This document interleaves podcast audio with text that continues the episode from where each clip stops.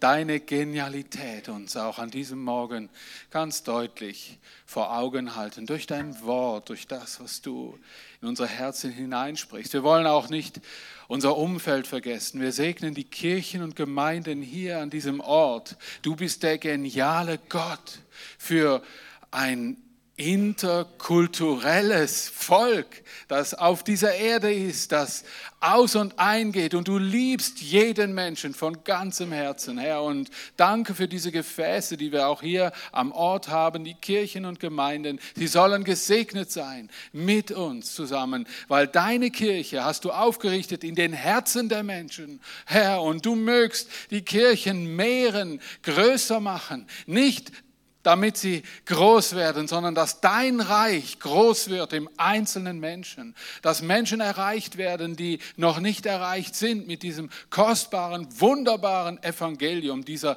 Rettungsbotschaft. Mögt dieser Morgen zu deiner Ehre sein und wir wollen es hinaustragen zu unseren Kollegen, in unsere Familien, in unsere Häuser. Herr, mögt diese Salbung auf jedem Einzelnen sein. Amen. Amen. Vielen herzlichen Dank euch allen. Geniale Gott, so selbstlos. Ohne diese Selbstlosigkeit wäre gar nichts geschehen. Und äh, es ist schön, dass wir das besingen dürfen, in wunderbaren Liedern hören dürfen, in Zeugnissen, die wir heute Morgen auch schon gehört haben. Und äh, das ist gewaltig. Das ist, es soll eigentlich von dem zeugen, dass jeder Mensch wirklich begreift, hey, dieser Gott, den ihr da besingt oder die, der da hin und her in den Kirchen oder irgendwie zelebriert wird, der lebt. Der ist da. Halleluja. Er ist da und es lohnt sich. Es lohnt sich einfach, ja, das nochmal ganz fest in sich aufzusaugen und zu sagen, oh Herr, ich möchte dir mein Leben ganz geben. Ich möchte ganze Sache machen und Danke, Toni, für dein Zeugnis. Danke, jede einzelne Seele, die ich jetzt hier vor mir habe. Äh, wir wollen diesen genialen Gott erleben, oder? Äh, das ist, äh, wir machen hier kein Event, um den genialen Gott zu erleben, sondern wir haben eigentlich mehr ein Event, um vor dem zu proklamieren, was Gott alles tut. Oder? Das ist ein es ist dasselbe vielleicht, ein wenig. Aber das sollte sich niemals einfach auf den Sonntag beschränken, oder? Niemals. Denn es ist ein Leben mit diesem lebendigen Gott. Wir sind, oder besser gesagt, ich mit euch sind auf dem Weg mit diesem Jona aus dem Alten Testament. Und heute eine weitere Episode dieses Mannes, der uns unwahrscheinlich viel zu sagen hat. Und ich möchte gern die erste Folie, das wäre nett. Danke euch, Techniker, Team, danke fürs Mitmachen und dabei sein. Jona, das, dieses Buch finden wir im Alten Testament und du darfst nicht zu schnell blättern, weil dann geht es ruppzupp und dann bist du dran vorbei. Dieses Jona-Buch hat vier Kapitel und ähm, dieser Jona war ein Prophet im Alten Testament und er hatte eine Aufgabe. Er hatte einen Job gefasst von Gott. Gott hat direkt zu ihm gesprochen, geh hin zu diesem Volk, das euch Israeliten aufs Ärgste verfolgt, die Amalekiter. Amalek, das Volk Amalek mit der Hauptstadt Ninive. Und die waren brutale Jungs, also das war damals, sagt man so, Ninive war die größte Stadt, die es überhaupt gab, damals zu dieser Zeit. Und ausgerechnet Jona, dieser israelitische Prophet Gottes, sollte da hingehen und Buße verkündigen. Wenn ihr Buße tut, dann wird Gott euch gnädig sein. Das sollte er sagen. Und dieser Jona, der wollte das nicht. Und ich habe je mehr man in diesem Buch Jona liest, diese Verse wälzt, dreht und wendet, man kommt immer wieder auf diese Frage, Mensch Jona, was hast du für ein Problem damit gehabt, Menschen die Gnade Gottes zu verkündigen? Ich glaube, wenn wir in der Haut Jona gesteckt wären und miterlebt hätten, was die Amalekiter für gräuliche Sachen diesem Volk Israel angetan hatten, er hätte das, oder du und ich hätten das auch quasi als Verrat angesehen, dann hinzugehen und diesem Volk irgendwie eine Art von Gnade zu verkünden. Wir kommen da schon drauf, wenn wir uns nur damit beschäftigen. Der Jona, der hatte dieses Problem. Und das Thema heute ist dieser Vers. Ganz am Anfang, der Vers 3. Jona 1, Vers 3. Jona machte sich auf den Weg, aber in die entgegengesetzte Richtung. Hier nochmal dieses Bild. Er hatte Er hatte eigentlich verhältnismäßig zu dem Plan zu fliehen einen relativ kurzen Weg nach Ninive. Aber er sagte Folgendes. Jona machte sich auf den Weg, aber in die entgegengesetzte Richtung. Er wollte nach Tarsis in Spanien fliehen, um den Herrn zu entkommen. In der Hafenstadt Jaffo fand er ein Schiff, das dorthin segeln sollte. Die erste Frage, eine Flucht, um dem Herrn zu entkommen. Sorry, wie geht das? Äh, für mich spricht das von einer unwahrscheinlichen tiefen, direkten Gemeinschaft, die Jona mit Gott hatte. Und von dem, dass er wirklich gehört hatte, Jona, du sollst dahin. Er war einer der wenigen und fast der einzigen Propheten, die nicht im eigenen Land über das Schicksal der Feinde prophezeien sollte. Er sollte selbst gehen. Wir werden das finden, wenn wir das im Alten Testament so ein bisschen studieren. Es war schon an sich eine Ausnahme, dass Gott so etwas von einem Propheten verlangte. Er verlangte viel von den alttestamentlichen Propheten. Aber das hier war eine echte Ausnahme. Und Jona hatte sich Folgendes überlegt. Sorry, da gehe ich nicht hin.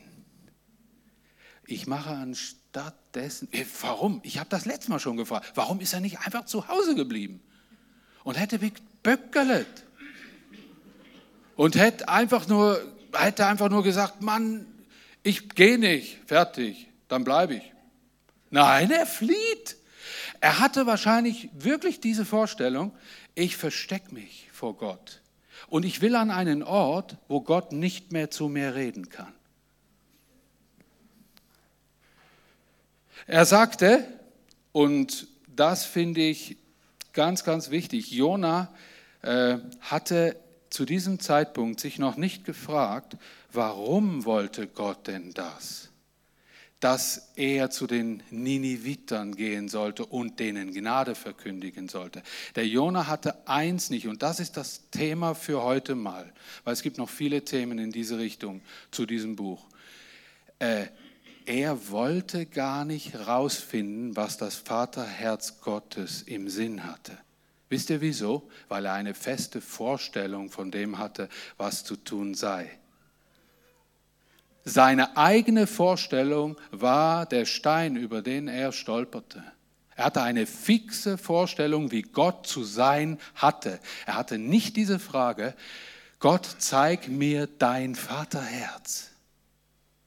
Dieses Thema heute Morgen ist drum so, finde den Weg zum Vaterherzen. Warum ist dieses Thema so wichtig? Weil ich glaube, dass die Christenheit, die wir hier auch ein wenig verkörpern und widerspiegeln, zuerst diesen Weg zum Vaterherz finden muss, damit sie überhaupt versteht, was Gott vorhat mit den Leuten draußen. Damit wir spüren, das möchte Gott. Dass wir von Herzen das tun, was er uns aufgibt müssen wir zuerst selbst diesen Weg zum Vaterherzen unter die Füße nehmen. Und wisst ihr, Jona machte einen großen Weg hin in diese Richtung, einen Umweg zum Vaterherzen Gottes. Gott ließ ihn nie allein. Er begleitete ihn auf den unmöglichsten Wegen, werden wir dann in den kommenden Wochen oder wo wir uns damit beschäftigen, noch sehen und hören.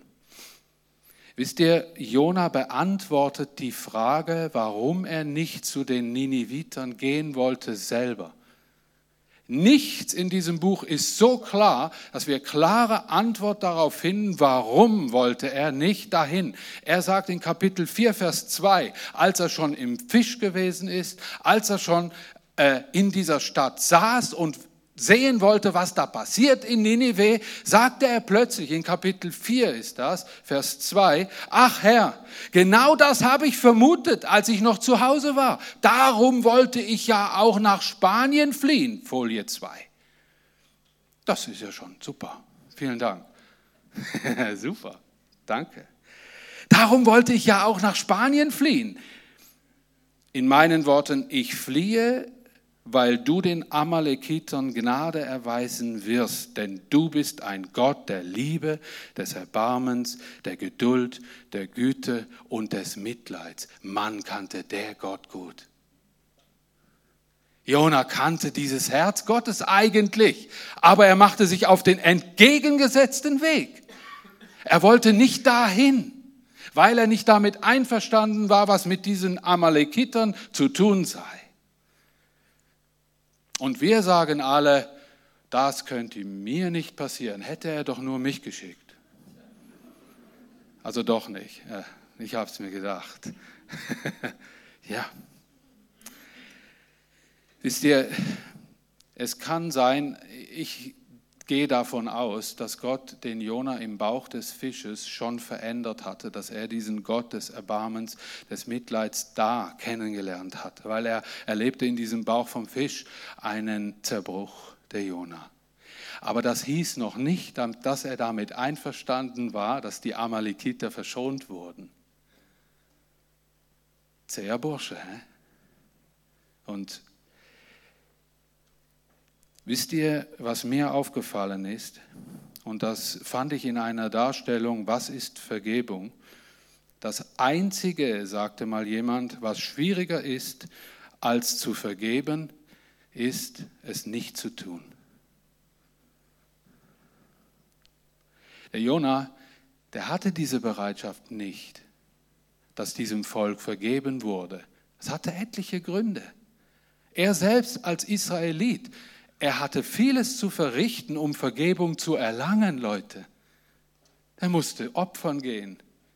Da gab es ein gewisses äh, Ritual, um zur Vergebung zu kommen.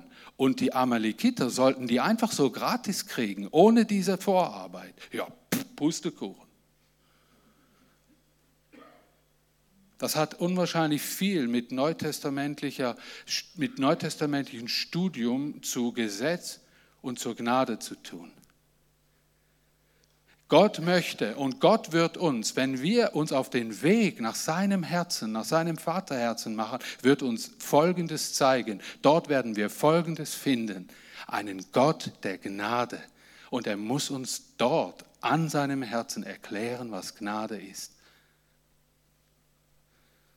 Und ich glaube, dass das Buch Jona ein ganz, ganz großes, wichtiges Buch ist, das uns die Gnade Gottes erklären möchte, vor Augen führen möchte. Jona war der Mr. Perfect. Ich bin gerecht vor Gott, ich werde da nicht hingehen und meinen Feinden die Möglichkeit eröffnen, von Gott begnadigt zu werden. Bei Gott gibt's keine Gnade für frevelhafte Leute. So war und so bleibt es. Mir ist da in den Sinn gekommen, vielleicht hat Jona selbst keine Gnade von den Menschen erlebt und hat dieses Erlebnis auf Gott übertragen. Ich habe mal selber für mich formuliert, was ich unter Vergebung, die wirklich funktioniert, verstehe, ich persönlich. Wenn in meinem Leben Vergebung wirklich funktioniert hat, damit sage ich nicht, dass ich über jedem Akt der Vergebung sagen könnte, ich hatte nachher Ruhe, dann ist Vergebung etwas, eine Schuld, eine fremde Schuld wegzugeben an Gott, ist Vergebung. Fremde Schuld weggeben führt in Vergebung, die uns nicht mehr kratzt, die uns nicht mehr dazu verleitet, dass Menschen sich so und so gefälligst zu verhalten haben, damit sie meine Gnade verdienen. Jona machte eigentlich äh, Projektion. Ich glaube, dass er den Umgang, wie mit ihm umgegangen wurde, direkt auf Gott projizierte. Und das war ein Fehler. Es ist nicht gut, wenn der Umgang, den Mitmenschen mit uns haben, wir den Rückschluss auf so muss Gott sein machen. Versteht ihr, das sollte heute Morgen eine ganz wichtige Botschaft sein. Wir werden oft ungerecht behandelt. Wir werden oft mit Ungerechtigkeiten konfrontiert, mit unsagbaren Dingen und Situationen. Und wir projizieren das indirekt. Gott geht mit mir so um. Dabei waren es Menschen. Wir müssen die Gnade Gottes am Herzen und im Herzen Gottes suchen, um, zu, um diese Gnade zu verstehen, um hinauszugehen, um Unmögliches zu tun, zu Vergebung, wo es eigentlich unmöglich ist, zu vergeben. Die Bibel sagt, Römer 1, Vers 5, den möchte ich gern vorlesen. In Römer Kapitel 1, Vers 5. Ich habe den Auftrag, Menschen aus allen Völkern zu gewinnen, schreibt Paulus, sich Gott zu unterstellen und ihm zu vertrauen. Und das will ich klarstellen, dass niemand, egal ob Nichtjude oder Jude, durch gute Taten noch Gesetzestreue vor dem Gericht Gottes bestehen wird. Ein paar Kapitel weiter, zwei Kapitel weiter, Römer 3, 23. Alle sind schuldig geworden und haben die Herrlichkeit Gottes verloren, in der Gott den Menschen ursprünglich geschaffen hatte. Es meint diesen Status der Gotteskindschaft, diese Herrlichkeit Gottes meint das. Alle. Es betrifft alle Menschen. Und darum geht es darum, dass wir nicht durch Leistung oder durch irgendwelche Taten in dieser Gnade leben könnten, sondern diese Gnade einfach nur annehmen können. Und diese Vergebung in Jesus Christus und diese Erlösung. Ich habe mir zur Flucht Gedanken gemacht. Nicht Christen und Christen fliehen wie Jona vor Gott. Auf zwei Arten. Einmal diese Christenheit, sagen Menschen, brauche ich nicht. Ich wähle meinen eigenen Weg. Und sie gehen ihren eigenen Weg.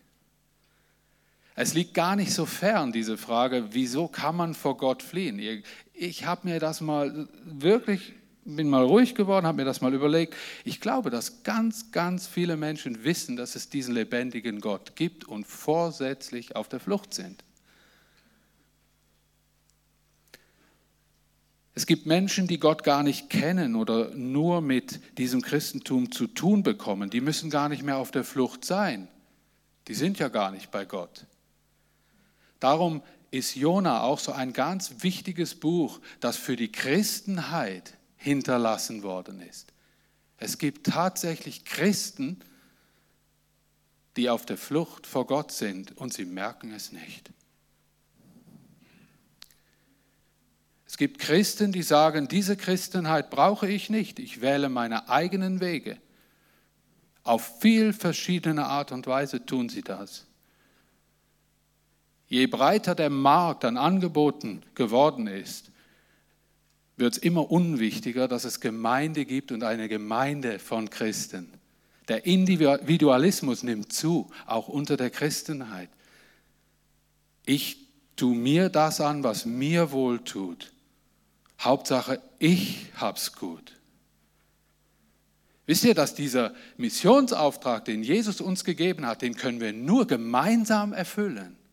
Nur gemeinsam. So unmöglich, wie die, wie die, wie die Zusammensetzung der Gemeinden auch sind. Wir haben diesen gemeinsamen Auftrag, den wirst du nicht alleine für Gott und mit Gott erfüllen. Und diese Relevanz, die ist sehr, sehr wichtig. Der Individualismus nimmt zu und der Teufel hat einen Weg gefunden, Christen zu separieren, um sie nachher gänzlich weg zu bringen, weg von diesem Vaterherzen Gottes. Es gibt diese vielen Bilder, die möchte ich jetzt nicht erwähnen, die mit Separieren zu tun haben, weil Gemeinde ist nicht unbedingt eine Hammelherde. Vorne sagt einer, wo es lang geht, und alle sollen gefälligst hinterher und schön spuren sondern das Reich Gottes ist in jedem Einzelnen von uns zur Mündigkeit hineingesetzt und gepflanzt worden, damit wir zu einem mündigen Christen wachsen, der aber schlussendlich sagt, ich brauche die Ergänzung meiner Geschwister und der Gemeinde. Wir müssen gemeinsam auf dem Weg bleiben und in der Unterschiedlichkeit zusammenhalten. Wir brauchen das. Und es gibt gewisse Regeln, die nicht die Gemeinde und nicht die Gemeindeleitung gesetzt hat, sondern Jesus selbst. Und wir sollten uns wieder neu diesen Regeln Christi unterwerfen, weil die führen zum Leben. Diese, äh, in, dieser Individualismus, der hat schleichend Einzug gehalten in die Christenheit. Und der führt Menschen nicht zum Vaterherzen hin, sondern weg. Und welchem Löwen ist es oder Bündner Wolf, wenn der da so ein weißes Schaf rumzappeln sieht, nicht sein Mittagessen zu fangen? Hey. Da geht er hin. Und er wird nicht zögern. Ich persönlich denke, ich war auch oft in dieser in dieser äh, Herausforderung, die Gemeinde nicht oder die Wichtigkeit der Gemeinde zu relativieren, habe eine schwierige Zeit irgendwo durchgemacht und habe mich mit, dem, mit diesem ganzen Gedanken auseinandergesetzt, kannte Zeiten, da ich genug hatte von diesen Zusammentreffen, Kleingruppe, immer dasselbe, immer die gleichen Fragen, immer die gleichen Gebete, immer die gleichen Nasen, Wisst ihr, es gibt so viele, so viele Verlockungen, die uns wegbringen wollen von diesem Gewinn und Leben bringenden Gedanken. Meine Gedanken hätten eher dahin gehen sollen, wo sind die Menschen, die zur Gemeinde hinzukommen sollen. Und für das wollen wir einstehen, beten, kämpfen, zusammenstehen, den Herrn loben und preisen und vorwärts gehen. Und es gibt einen, zweiten, einen zweiten Schlag, der sagt, ich lebe fromm und darum werde ich auch in den Himmel kommen. Auch dieser Weg führt nicht zum Vaterherzen Gottes, sondern weg von ihm. Und wo sind diese zwei Charakteren besser beschrieben als im Gleichnis des verlorenen Sohnes? Und da gehen wir jetzt hin, gern zur nächsten Folie. Jesus verwandte ein Gleichnis zum Reich Gottes, um zu erklären, wie das Vaterherz Gottes aussieht, was da vorgeht. Und es ist die Sache mit dem jüngeren und dem älteren Sohn. Ich lese aus Lukas Kapitel 15, Vers 11 bis 24.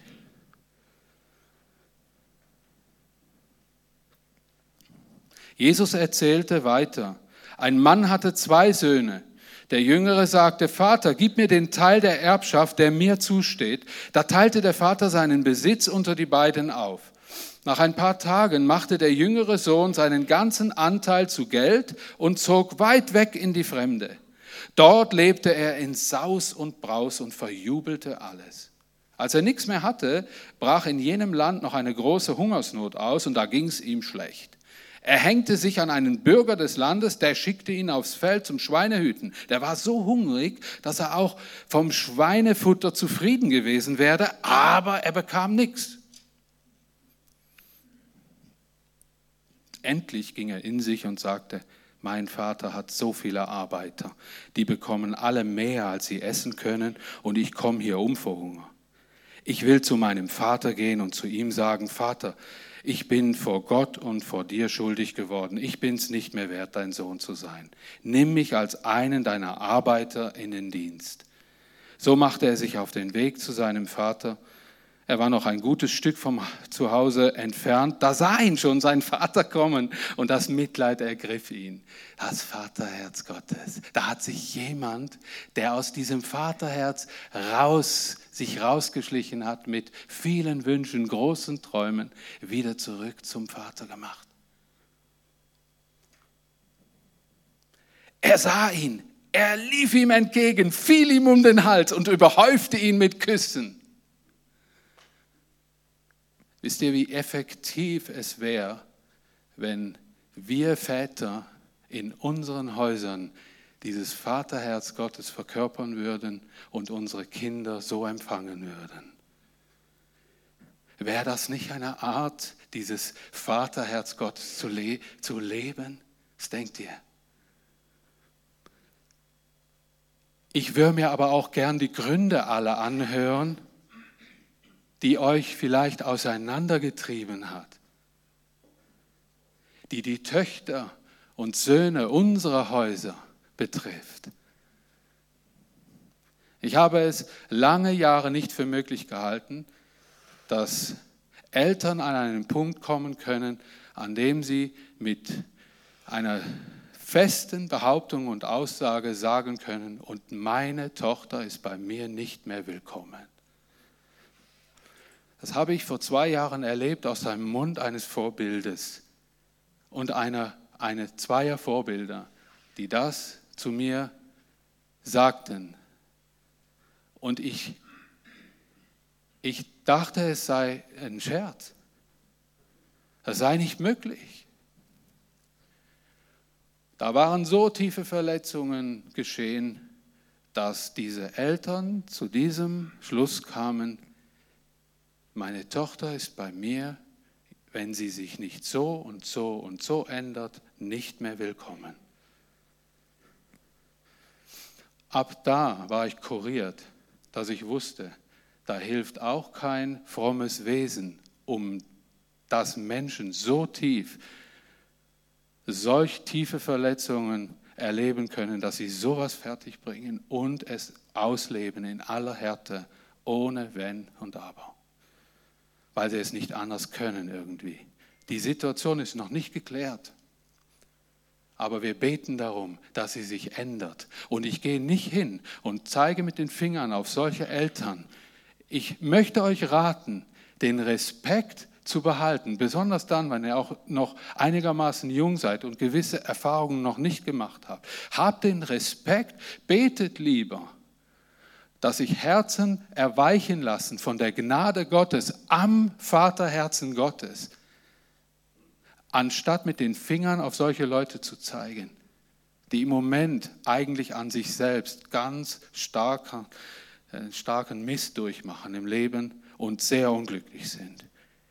Dieser Vater hier, der Gottvater, symbolisiert er lief ihm entgegen, überhäufte ihn mit Küssen. Vater, sagte der Sohn, ich bin vor Gott und dir schuldig geworden. Ich bin es nicht mehr wert, dein Sohn zu sein. Bitte, es reicht mir, wenn ich dein Diener bin. Aber der Vater rief seinen Dienern zu, schnell, holt die besten Kleider für ihn, steckt ihm einen Ring an den Finger, bringt ihm Schuhe, holt das Mastkalb und schlachtet das. Wir wollen festmachen und uns freuen. Denn mein Sohn hier war tot, jetzt lebt er wieder. Er war verloren, jetzt ist er wiedergefunden. Und sie begannen zu feiern.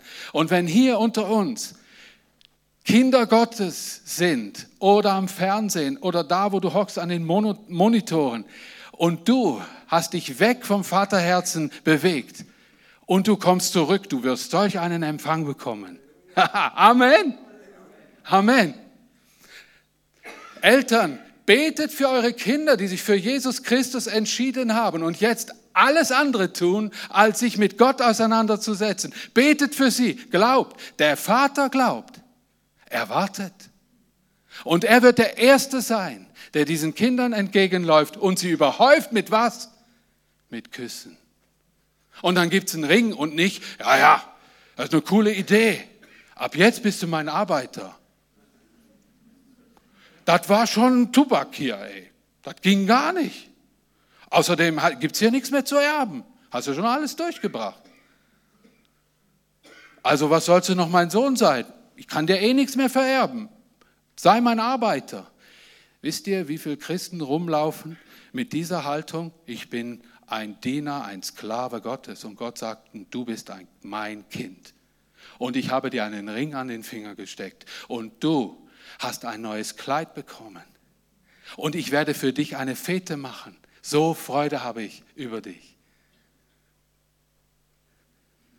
Das ist Vaterherz Gottes. Du bist in der Sache mit Gott auf Distanz gegangen, hast dich entschlossen, nach deinen eigenen Überzeugungen, der Weltanschauung, des Lebens und der Gerechtigkeit zu leben. Du bist weggegangen von Gott. Ich möchte das lesen, was ich aufgeschrieben habe, so eine Art Meditation machen mit dem Sohn und dann die Antwort des Vaters, um dann zum älteren Sohn zu kommen. Er wird sich vielleicht gedacht haben, dieser jüngere Sohn, alles Heuchler, die Christen und außerdem, ich schaffe das eh nicht, was man da immer in der Gemeinde sagt und was Gott Vater von mir verlangt. Ich will leben und frei sein, will mein Zeugs nicht loslassen, will doch kein Mönch werden. Ich will nicht in eine langweilige Gemeinde gehen oder Kirche und die ganze Zeit beichten, singen und nochmal singen. Ich singe sowieso nicht gern. Ist sowieso immer zu laut und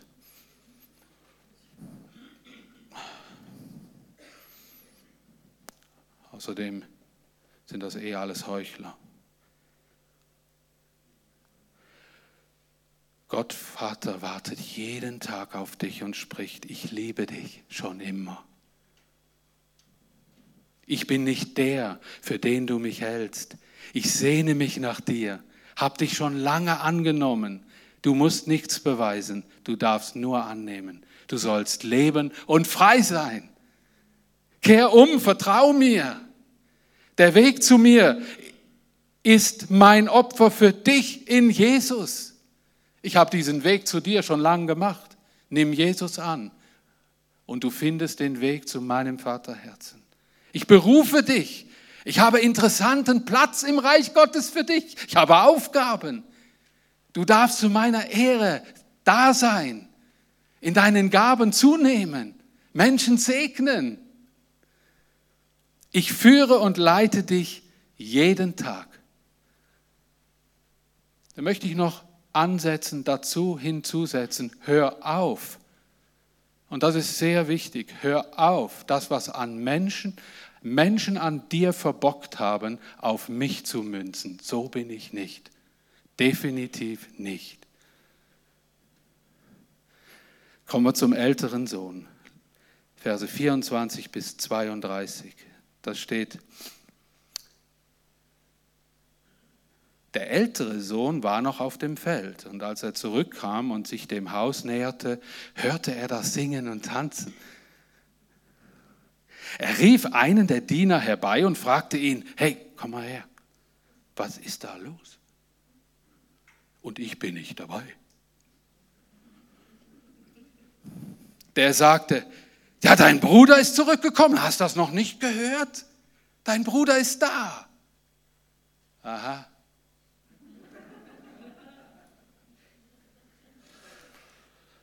Mhm. Und dein Vater hat das Mastkalb schlagen lassen. Mhm. Weil er ihn gesund wieder hat. Der ältere Sohn wurde zornig und wollte nicht ins Haus. Und jetzt kommt wieder was. Hey, Leute, das haut mich jedes Mal um. Da ging der Vater zu ihm heraus. Wisst ihr, wenn einer nicht stolz ist und auf irgendeinem so hohen, dem höchsten Ross, den es überhaupt gibt, auf der Erde sowieso nicht, Gott ist immer und hat nie festgehalten an seiner Macht, Autorität und Größe. Er hat sich immer erniedrigt für dich und für mich. Wer hier stolz, eher stolz ist und damit schier nicht fertig wird, ist der Mensch. Wisst ihr, um wen es geht hier bei dem älteren Sohn. Hier geht es vielleicht um dich und um mich, wo schon jahrelang dieser Gemeinde, diesem Christenleben einfach treu geblieben ist. Einfach da ist. Jetzt kommt diese Auseinandersetzung, die muss ich unbedingt noch lesen mit dem Vater und Sohn. Da kam der Vater heraus und redete ihm gut zu.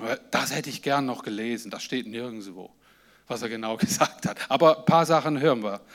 Ähm, aber der, der, Sohn sagte zu ihm, du weißt doch, all die Jahre habe ich wie ein Sklave für dich geschuftet, nie war ich dir ungehorsam. Was habe ich dafür bekommen? Mir hast du nie einen Ziegenbock gegeben. Wo ist denn die Fete für mich gewesen? Damit ich meinen, mit meinen Freunden, Freunden feiern konnte. Aber der da, der da, dein Sohn, der hat dein Geld mit Huren durchgebracht und jetzt kommt er nach Hause und du gibst ihm gerade das Mastkalb. Er macht da schon einen Unterschied. Ziege und Kalb, das war wesentlich mehr wert.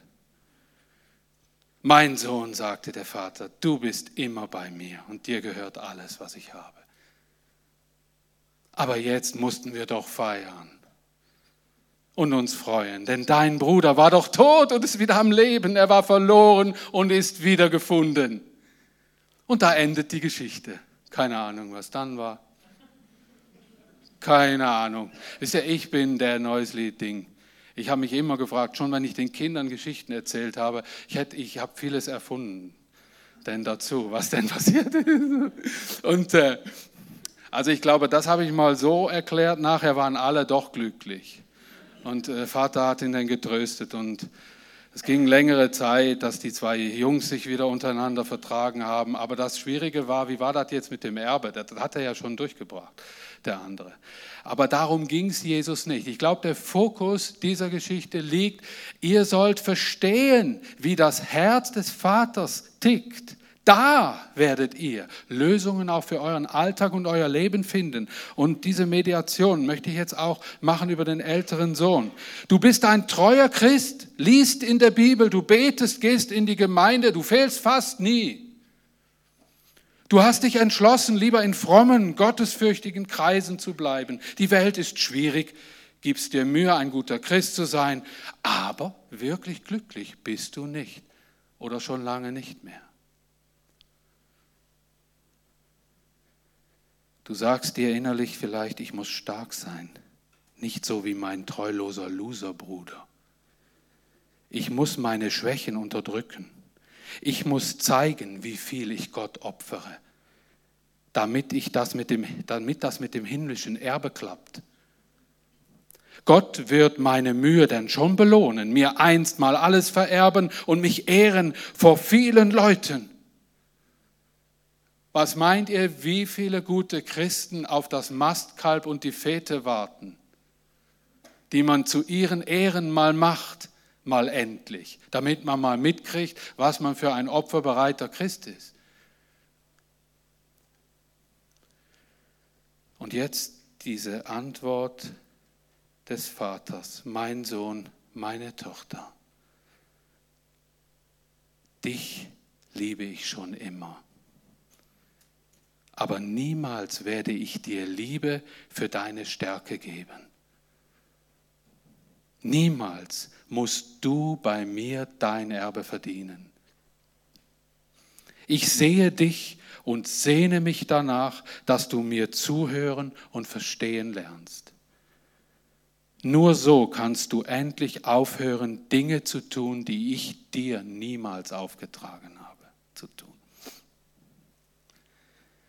Außerdem, deinen verlorenen Bruder liebe ich kein bisschen weniger als dich.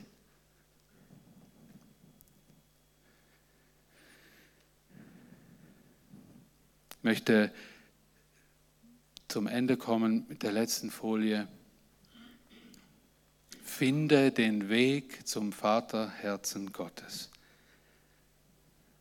Finde diesen Weg zum Vaterherzen Gottes. Höre den Zusprüchen Gottes und seinen Absichten gut zu, nicht wie Jona. Er hatte Gott nicht wirklich zugehört, aber er konnte es auch einfach nicht voll nachvollziehen.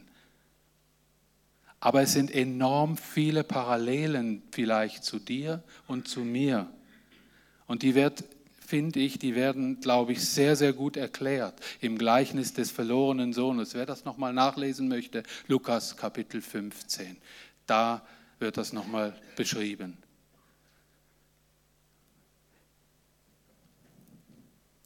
Ich glaube, dass es darum geht, dass wir nicht davon ausgehen, von Dingen ausgehen, die uns eigentlich weg vom Vaterherzen führen, anstatt zu ihm hin. Ich glaube und möchte nochmal anknüpfen an meiner ersten Aussage, gerade am Anfang dieses Gottesdienstes, und möchte sagen, wir müssen zuerst zum Vaterherzen Gottes gelangen, um nachher ein wirklich wichtiges, ein gutes und ein verständnisvolles, im Einklang mit Gottes Willen Herzen für den Nächsten zu haben.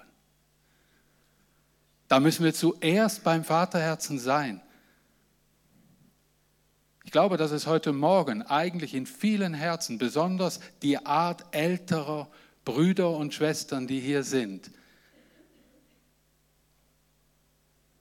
die verstehen, um was es Gott wirklich geht, die schon jahrelang auf diesem Weg sind und irgendwo ein wenig aus den Augen verloren haben, dass es nicht um ihre Arbeit geht, die sie gewissenhaft tun, sondern allein nur um diese Begnadigung Gottes geht. Und dass du ein wertvoller Mensch bist, der nicht mehr, wenn jemand zum Beispiel, ich gebe mal ein, ein ganz äh, aktuelles Beispiel, bekehrt sich letzte Woche jemand, der kommt hier reinspaziert, ist mega von Gott befähigt, hat einen Ring am Finger, ein neues Kleid, sprudelt für die Sache Gottes, ist zurückgekommen, hat einen elenden Weg hinter sich, hat die, die Christenheit verraten, kommt hier rein und wir sagen als Gemeindeleitung, hey, komm in den Dienst, komm mit rein, leite eine Gruppe. Und du sitzt da auf deinem Stuhl und denkst, sind denn die von allen guten Geistern verlassen? Das hat sehr, sehr viel mit dem zu tun, wie wir uns sehen hier im Reich Gottes. Wir sind und bleiben und dürfen von dieser Gnade ausgehen. Ja, der Herr hat uns bewahrt. Er hat uns durch Tiefen, durch Höhen geführt. Wir sind hier. Wir dürfen noch da sein. Aber hey, wir dürfen diese Gnade Gottes verkündigen und uns freuen und uns danach sehnen, dass diese verlorenen Brüder und Schwestern nach Hause kommen. Ich habe eine Schau dafür, dass all die Menschen, die hier auch hier aus unserer Gemeinde durch die Hintertür abgerauscht sind wegen irgendwas, dass sie wieder hereingebeten werden und wieder kommen und dass wir sie mit Freude willkommen heißen. Ich glaube, wir sollten wieder eine neue Gebetswelle starten für all die Menschen, die mal mit Christus unterwegs waren, die am Herzen Gottes waren, im Vaterhaus waren, dass sie wieder zurückkommen. Das ist bildlich, die Gemeinde, die ist beschränkt, ist klar. Es geht darum, ins Vaterhaus Gottes zu kommen. Nicht unbedingt Waldau 1, äh, Flaviel 92, 30. Aber symbolisch einfach gesagt. Und dieses dieses Feuer dafür, das soll wieder neu brennen. Ich möchte mit euch diese Schlussvers lesen aus Römer 8, 12 bis 17. Und wärt ihr so gut und wäret alle, obwohl ich das ja blöderweise, aber ist ja auch schön, an die Wand äh, projiziert habe, nehmt eure Bibel doch nach vorne. Bitte, nehmt sie nach vorne. Wir lesen zu wenig diese wunderbaren, diese ganz klaren mm, Botschaften, die da drin sind. Das ist das, was wir brauchen. Wir wollen uns orientieren an dem Wort Gottes und das gemeinsam lesen. Römer 8, 12 bis 17. Da schreibt Paulus der Gemeinde,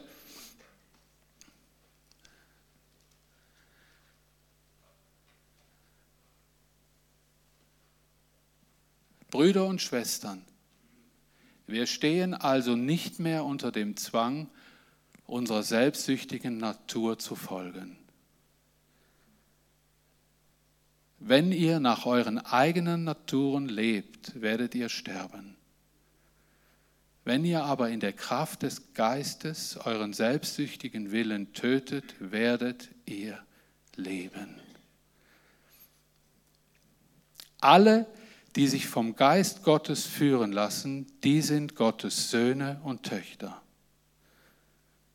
Der Geist, den Gott euch gegeben hat, ist ja nicht ein Sklavengeist, sondern so dass ihr wie früher in Angst leben müsstet. Es ist der Geist, den ihr als seine Söhne und Töchter habt. Von diesem Geist erfüllt rufen wir zu Gott, aber Vater. So macht sein Geist uns im Innersten gewiss, dass wir Kinder Gottes sind. Wenn wir aber Kinder sind, dann sind wir auch Erben und das heißt, wir bekommen Teil am unvergänglichen Leben des Vaters, genauso wie Christus und zusammen mit ihm. Amen. Amen. Ich möchte euch bitten, kommt doch nach vorne, Lobpreisgruppe. Und wir haben hinten auch die Möglichkeit, dass wir Gebetshilfe in Anspruch nehmen können, Fürbitte. Wenn du dich irgendwo gesehen hast, in diesem Kind, diesem jüngeren Sohn vielleicht, das äh, auf der Flucht irgendwie ist und da war vor Gott, oder du jemanden kennst, betet für diese Menschen, dass Gott sie zurückführen möge ans Vaterherz Gottes. Du selbst sitzt hier und denkst, ich weiß gar nicht genau, wie es da aussieht am Vaterherzen Gottes. Ich möchte dahin wieder zurück. Lass für dich beten. Bist du ein älterer Sohn, ein Mensch, der hier in der Gemeinde ist, aber schon innerlich geplagt ist von ja, Daseinsberechtigungsfragen oder du hast wie Du denkst, ja, ich singe immer von dem Gott, ich spüre nichts, ich bin nicht an seinem Herz und doch bin ich da. Es ist wie zum Mäusemelken. Ich habe die Freude verloren an, äh, an Menschen, wo ich habe irgendwie das Feuer auch gar nicht mehr, dass so verlorene Leute zurückkommen. Ich will wieder ein neues Feuer dafür haben. Lass für dich beten, steh auf, proklamier diesen Namen Jesus. Und Finde den Weg zurück ans Vaterherz Gottes. Nimm das in Anspruch. Steh auf. Mach dich auf den Weg. Aber in Richtung Gott und nicht entgegengesetzter Richtung. Amen.